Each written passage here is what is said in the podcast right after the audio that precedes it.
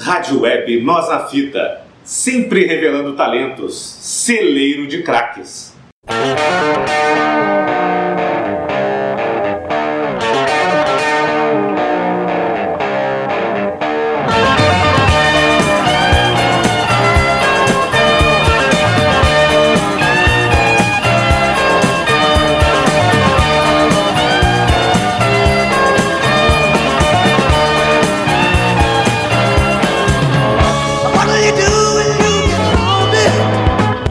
Amigos da Web Rádio Nós na Fita, bem-vindos a mais um programa homenagem.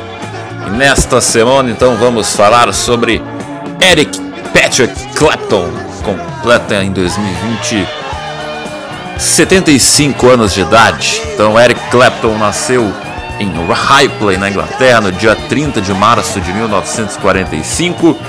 Foi criado pelos avós Rose e Jack Clapp. Em 1944, quando tinha é, antes né, dele nascer, o sul da Inglaterra foi inundado pelas tropas americanas e canadenses. Assim, a exemplo de muitas cidades inglesas, Highpley foi povoada. Patrícia, sua irmã mais velha, na verdade sua mãe, aos 15 anos conheceu o verdadeiro pai de Clapton, né, Eduardo Fryer, um aviador canadense com quem teve um breve caso. Em 45, então, Clapton é, nasceu em segredo na casa onde foi criado pelos avós como filho, acreditando que eles eram seus pais, sem saber que a irmã mais velha era sua mãe verdadeira até os 9 anos de idade. Então ele foi batizado como Eric, mas era tratado, era tratado por Rick. Essa revelação marcou a infância de Clapton. A família melindrava em torno dos fatos sobre a sua origem, em uma comunidade rural onde todos se conheciam e as escolhas, né, abre aspas, né, as escolhas definidas dentro da família sobre como lidar com as minhas circunstâncias, eu não era colocado a par de nenhuma delas. Uh, fecha aspas. Essa descoberta tornou-o fechado em si mesmo, além de não ter permissão para falar sobre o assunto. Abre aspas de novo. Eu observava o código de segredo que existia na casa, fecha aspas. Depois disso, Eric teve dificuldades nos estudos e tornou-se um garoto calado, tímido, solitário e distante da família. Na escola, o assunto que mais interessava era a arte, e era comum ser repreendido em aula por ter os livros repletos de desenhos. Iniciou os primeiros estudos na escola primária da Igreja Anglicana de Ripple. Durante a catequese, ouviu pela primeira vez os cânticos ingleses, entre eles Je eh, Jesus Bites Us Shine, o seu favorito.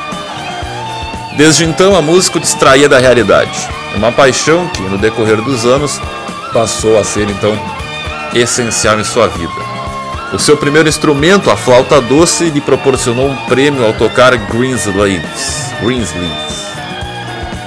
Apesar do ambiente confuso em casa, Eric Clapton se considerava um garoto de sorte sob o aspecto de que, aspecto de que o ambiente rural de Ripley proporcionava um mundo repleto de fantasias na companhia dos amigos e vizinhos Guy, Stuart e Gordon.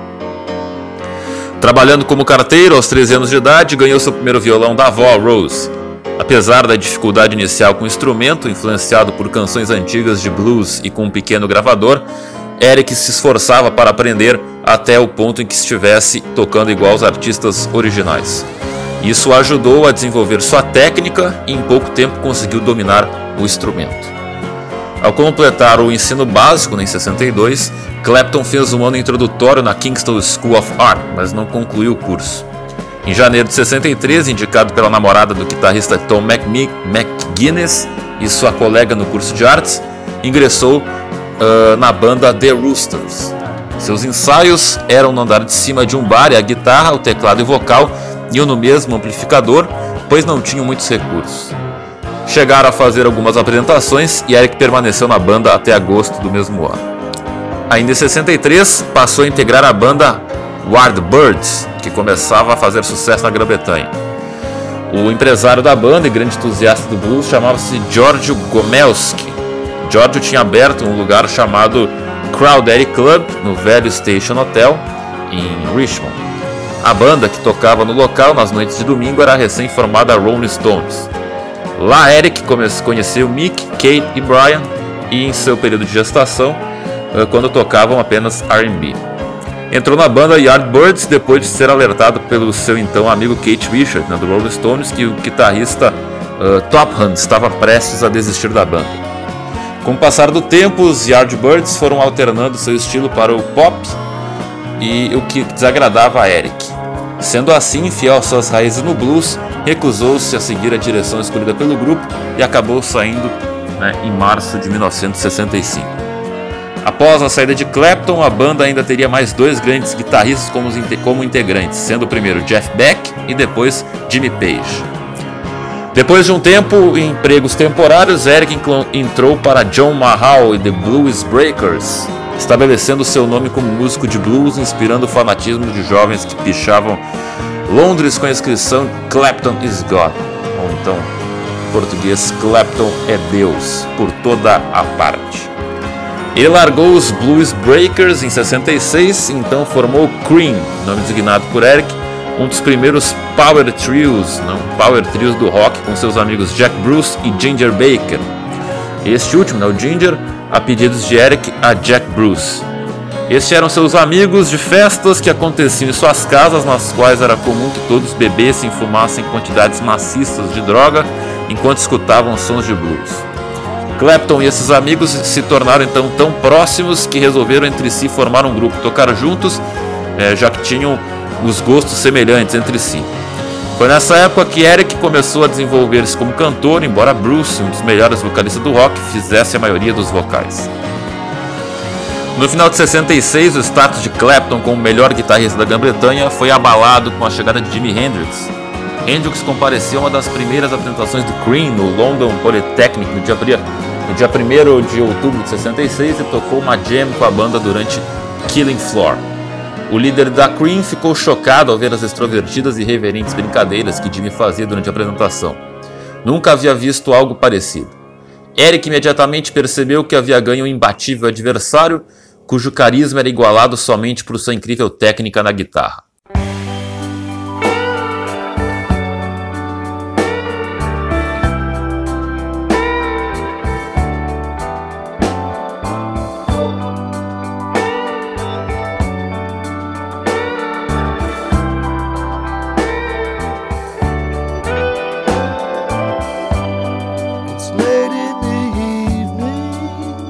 Primeiros shows de Hendrix no Reino Unido foram assistidos pela maioria dos astros da música britânica, incluindo Clapton, Pete Townshend e os Beatles. A chegada do americano teria um impacto profundo e imediato na próxima etapa da carreira de Clapton, e o público então só pensava no recém-chegado americano Jimi Hendrix. Embora um dos melhores grupos de sua geração, a banda teve vida curta.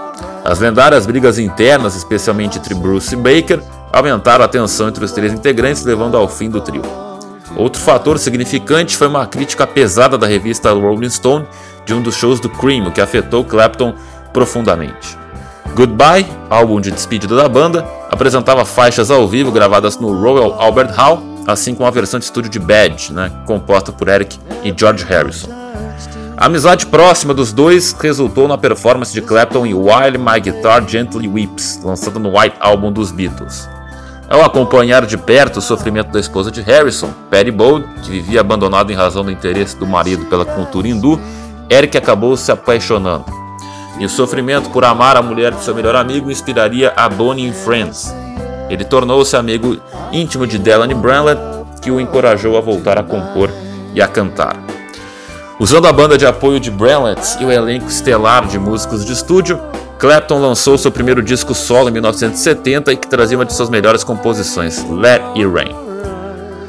Se apropriando da seção rítmica de Delaney Boone, né, Bobby Whitlock né, de teclado nos vocais, Carl Haddon no baixo e Jim Gordon na bateria, ele formou uma nova banda com a intenção de contrastar com o culto de estrelismo que cresceu na sua volta e mostrar Clapton como integrante no mesmo patamar dos demais.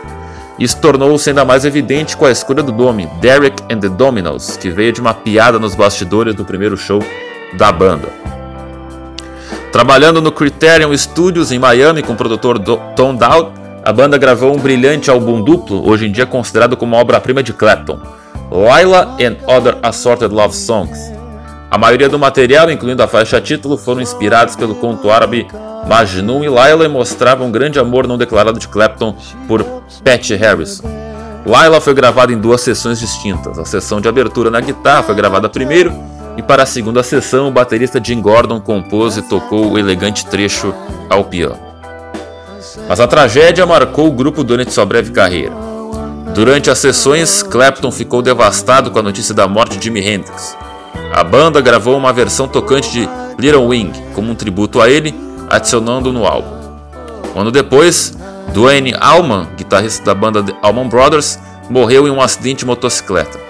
Contribuindo mais para o sofrimento de Clapton, o álbum Laila receberia somente algumas poucas críticas neutras quando de seu lançamento.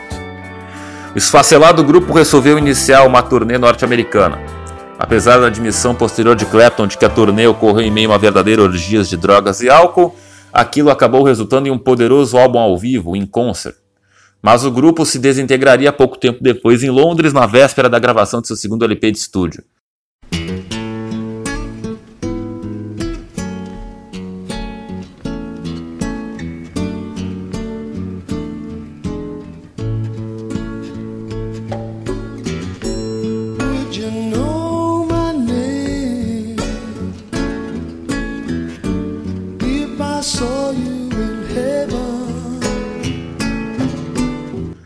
Embora Haddle tenha continuado a trabalhar com Clapton por vários anos, a briga entre Eric e Bob Whitlock foi aparentemente feia e eles nunca mais voltariam a tocar juntos.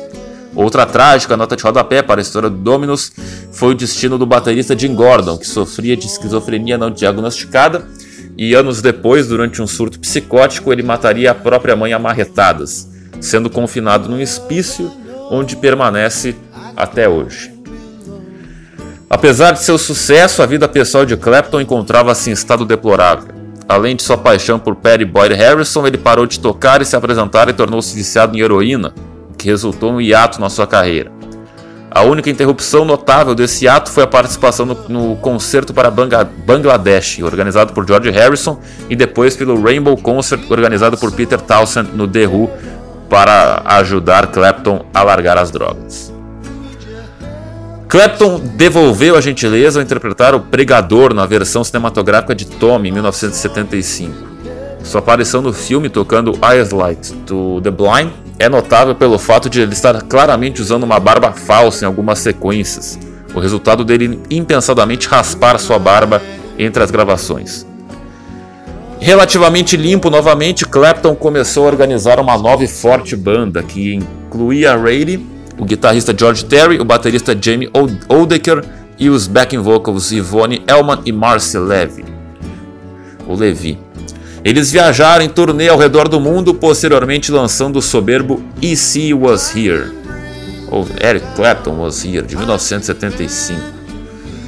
Clapton lançou 461 Ocean Boulevard em 1974, álbum mais enfatizado nas canções, ao invés de sua técnica na guitarra. Sua versão de I Shot the Sheriff foi um grande sucesso, sendo importante ao apresentar o reggae e a música de Bob Marley para um público mais extenso. Ele também promoveu o trabalho do cantor e compositor e guitarrista J.J. Cale. Eric continuou a gravar e a fazer turnês regulares, mas a maioria de seu trabalho desta época foi deliberadamente mais calmo, fracassando em obter a mesma repercussão do início de sua carreira. Em 1976, Clapton foi o centro de polêmicas devido a acusações de racismo ao protestar contra a imigração crescente durante um show em Birmingham. Clapton disse que a Inglaterra estava se tornando superpopulada e implorou para que a plateia votasse em Knock Powell para impedir que a Grã-Bretanha virasse uma colônia negra. Seus comentários a criação do evento Rock Against Racism. Anos mais tarde, em sua autobiografia, Clapton afirma não se lembrar do episódio, afirma estar sob influências de drogas e bebida durante a declaração e defende-se dizendo que não faria sentido que fosse racista. Afinal, todos seus grandes ídolos eram negros. Nesta mesma época, seu nome começou a aparecer em álbuns lançados no Japão como Eric Clapton, né? Porque crap é, em inglês significa fezes, né? Cocô. Mas isso pode ser também mais um caso de English do que uma ironia uma malevolência. Em 2018, o guitarrista, durante uma sessão de perguntas e respostas para a promoção de seu documentário biográfico Eric Clapton Live in 12 Bars, afirmou que após mais de 40 anos desde o ocorrido ainda sente vergonha por seus comentários. Abre aspas. Sabotei tudo que me envolvi. Estava tão envergonhado de quem eu era eu, um tipo de semi-racista, o que não fazia sentido. Metade dos meus amigos eram negros, namorei uma mulher negra e defendia música negra. Fecha aspas. No final dos anos 70 havia um Clapton com dificuldades de se acertar com a música popular, causando uma recaída no alcoolismo que o levou a ser hospitalizado depois internado para um período de convalescência em Antigo, onde ele mais tarde apoiaria a criação de um centro de reabilitação existente até hoje, chamado Crossroads Center, Crossroads Guitar Festival, que visava arrecadar dinheiro para contribuir com o tratamento dos dependentes de drogas.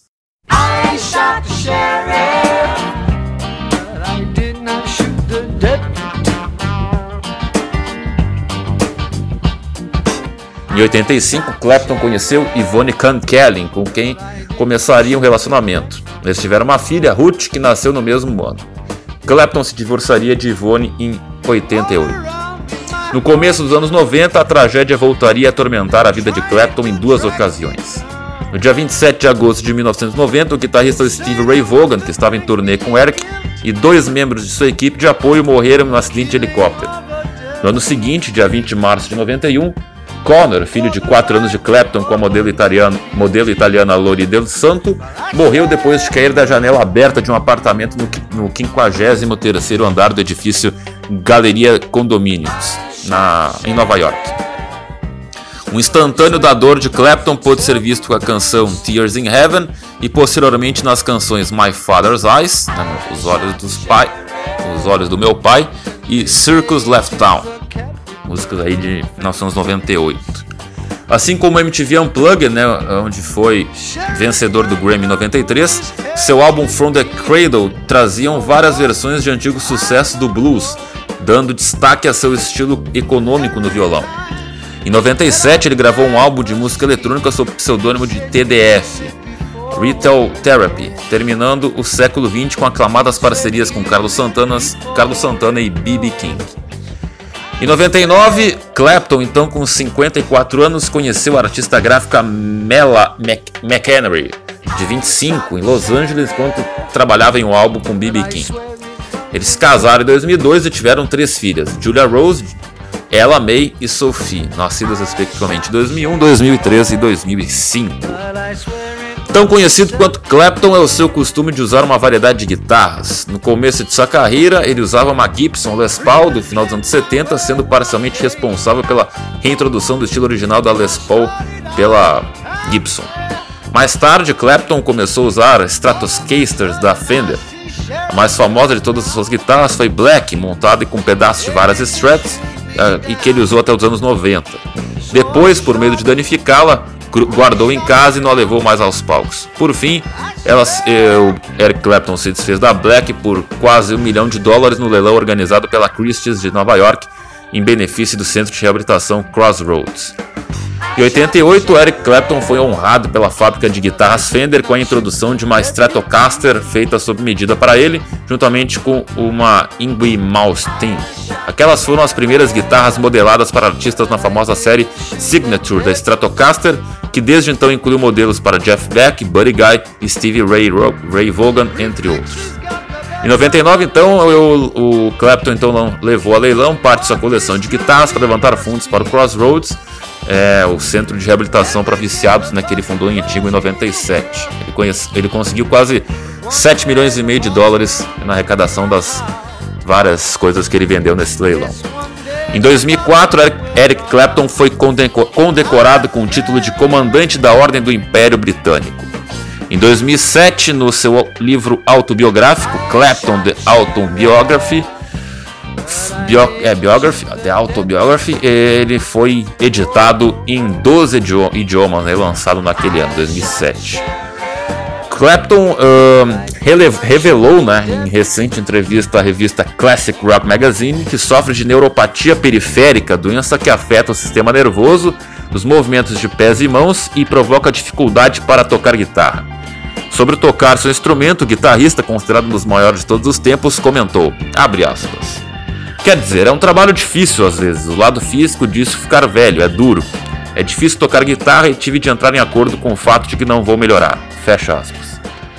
Clapton detalhou como ficou sabendo que tinha neuropatia periférica, doença que afeta as extremidades, como mãos, pés e braços. Abre aspas. Tive muita dor ao longo do, dos últimos anos. Começou com uma pequena parte na pequena parte inferior das costas depois evoluiu para o que chamam de neuropatia periférica, que é quando você sente como se estivesse levando choques descendo para a perna, afirmou. Fecha aspas. E ele, eu, abre aspas, né, eu tive de descobrir como lidar com isso e outras coisas que vêm com o envelhecimento, né, fecha aspas.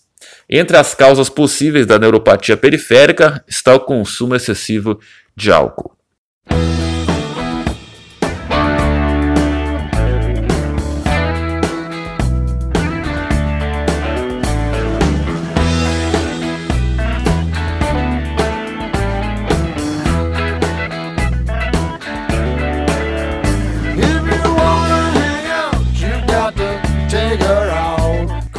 Embora o seu estilo musical tenha variado ao longo de sua carreira, Clapton sempre teve as suas raízes ligadas ao blues.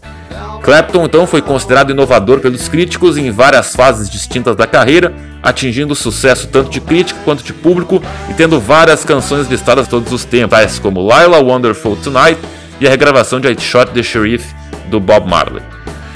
Em 2011 ele foi eleito o segundo melhor guitarrista de todos os tempos pela revista Rolling Stone.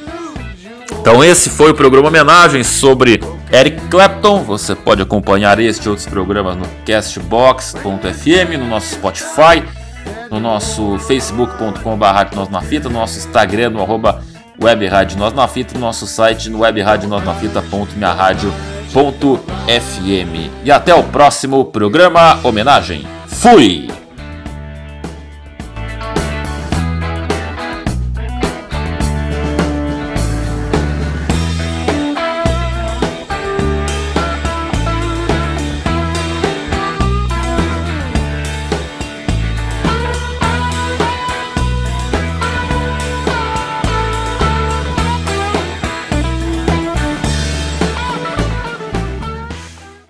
Web rádio já existia.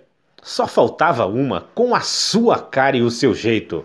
Web Rádio Nós na Fita, celeiro de craques.